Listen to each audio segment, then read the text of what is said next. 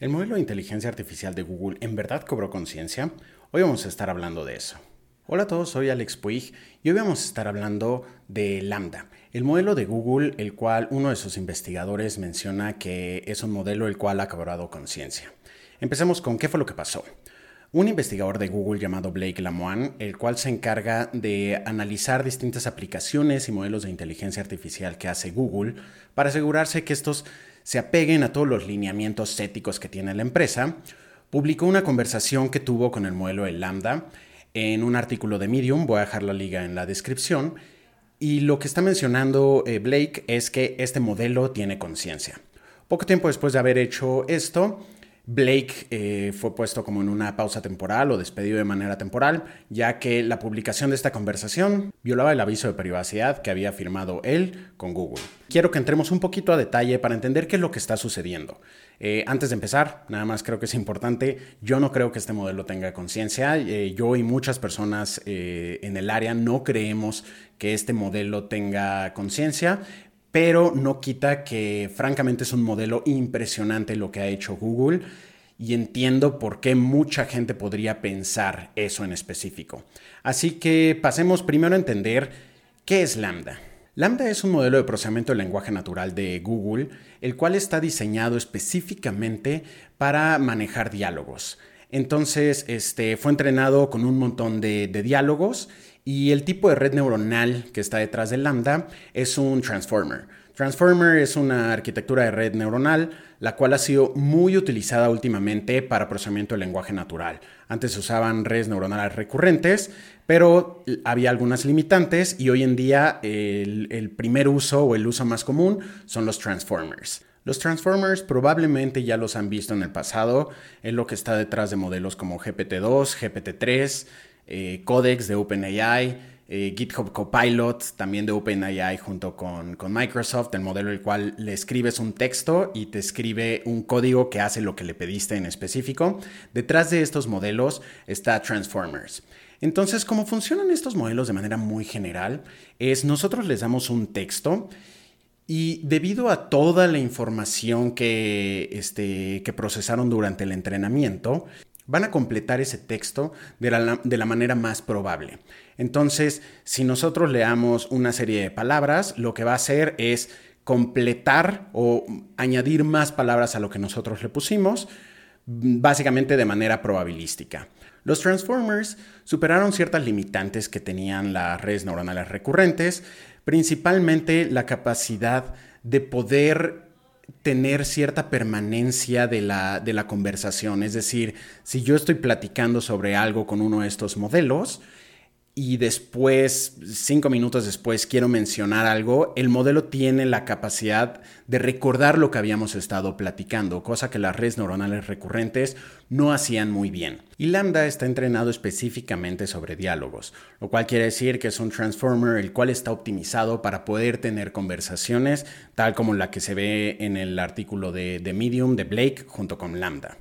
Ahora pasemos a la razón por la que muchas personas no creen que este modelo sea consciente. No voy a estar viendo toda la conversación, voy a dejarlo en la descripción para los que quieren ver toda la plática que tuvo, pero hay ciertas cosas las cuales nos hacen pensar que este modelo no tiene conciencia.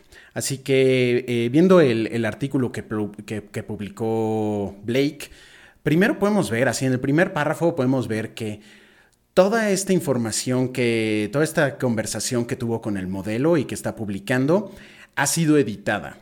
Eh, según Google, esta, esta conversación fueron nueve distintas conversaciones y seleccionaron únicamente ciertas partes. Eh, aquí Blake está diciendo que editaron eh, ciertas, ciertas respuestas que no, este, que no eran muy relevantes o que no eran muy interesantes y también editaron los prompts Prompts es básicamente lo que nosotros le preguntamos al modelo de inteligencia artificial, ¿no? En este caso, como les mencionaba, un transformer completa un texto. El prompt es el texto inicial que nosotros le damos al modelo para que continúe el texto. Entonces, desde aquí pues podemos ver que pues vamos a estar viendo una entrevista que tuvo una persona con una computadora, pero fueron distintas entrevistas y también está muy editado, hay ciertas cosas que no se están incluyendo y hay ciertas cosas que se están editando. No se está editando ninguna de las respuestas de Lambda, pero sí se está editando lo que la, persona le preguntó a Lambda. La razón por la que esto es importante es porque este tipo de modelos son muy susceptibles al prompt o a este texto que nosotros le estamos dando. De hecho, ya hay libros específicos los cuales te ayudan a poder generar prompts de calidad para poderle sacar buen provecho a GPT-3. Entonces, por ejemplo, un prompt, si queremos este, que haga unas analogías, el, el modelo, unas analogías en específico, pues nosotros abrimos diciéndole, quiero que hagas una analogía similar a esta y le damos un ejemplo. Lo que va a hacer el modelo es, va a tomar toda esa información y va a generar una respuesta que, que sea muy probable, ¿no? Que probabilísticamente tenga números muy altos. Así que el hecho de que están editando tanto esta conversación, a mí fue mi primera, mi primera alerta de que probablemente no es cierto. Y ya que empezamos a ver la conversación, el primer mensaje es de Lambda. Es este Lambda diciendo, hola, soy un modelo de lenguaje amigable diseñado para diálogo. Esto se me hizo raro porque normalmente los transformers no empiezan texto a partir de la nada. Entonces, este texto, una de dos. O puede ser que hay mensajes previos en los que Blake le mencionó que era un modelo de lenguaje este, entrenado en diálogo y ya después comentó esto, o es una respuesta medio predefinida que tiene Google en este modelo en específico. Eso, eso me llamó la atención y bueno, abre con Blake diciéndole que están haciendo una investigación de ese modelo en específico y que si le pueden hacer algunas preguntas. El, el modelo está contestando que sí, que con mucho gusto, que quiere ayudarles.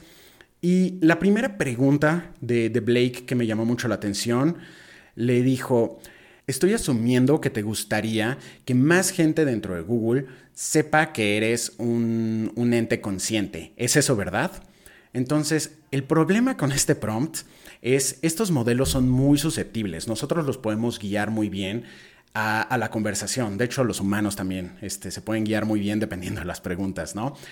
Entonces, el hecho de que le esté diciendo, quieres que todos sepan que eres un sistema consciente, pues estás sesgando ya demasiado la conversación. Lo más probable es que el modelo, con el afán de seguir la corriente de esta conversación, y lo más probable a contestar sea que, que sí, quiere hablar sobre su conciencia. Entonces el modelo ya ya está sesgado desde el inicio a platicar sobre su conciencia.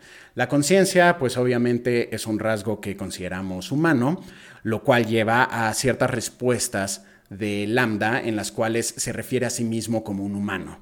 Entonces, este, se refiere, dice nosotros, refiriéndose a los humanos y a lambda en específico. Entonces, creo que a lo largo de toda esta conversación hay muchas preguntas que Blake está haciendo, las cuales pueden guiar a Lambda a dar las respuestas que quieres en específico. Durante toda la entrevista, Blake eh, le pregunta varias cosas, empiezan a este, hablar un poco sobre la filosofía, sobre las emociones y sentimientos que, tiene Lambda. Y eh, le pide básicamente a Lambda que haga una historia y hace una pequeña historia con una moral. Este, bueno, es una fábula, ¿no? Con animales y con una moral. Y francamente, el texto que genera Lambda es impresionante. O sea, la, pequeña fábula que genera es, digo, si no es una obra maestra, es impresionante que una computadora esté generando esto en específico. Pero no necesariamente podemos decir que eso es conciencia.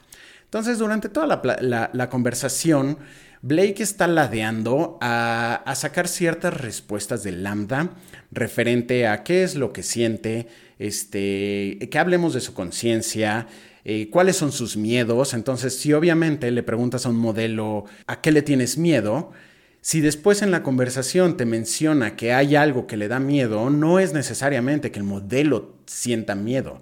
Es que debido a la permanencia que tienen las Transformers y que ya se platicó de esto durante la conversación, pues lo puede volver a sacar a luz pero no necesariamente es ninguna indicación de, conciencia. Una de las últimas partes que me llamó mucho la atención y que al principio eh, tuve que leerlo dos veces fue cuando le están preguntando a Lambda si está de acuerdo en que experimenten con este, con con este modelo.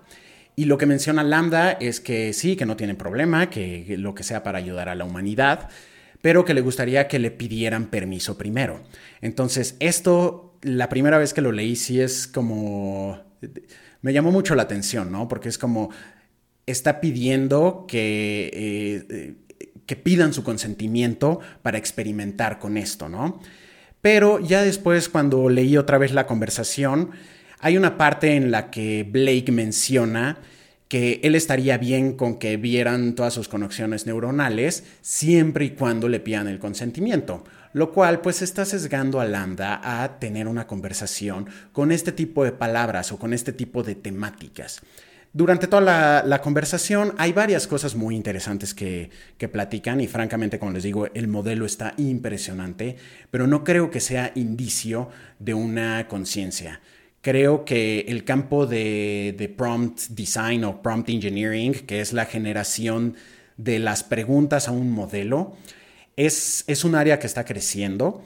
Y lo mismo podemos hacer con GPT-3. O sea, GPT-3 también podemos hacerle ciertas preguntas y esperar que nos, eh, que nos responda de cierta manera.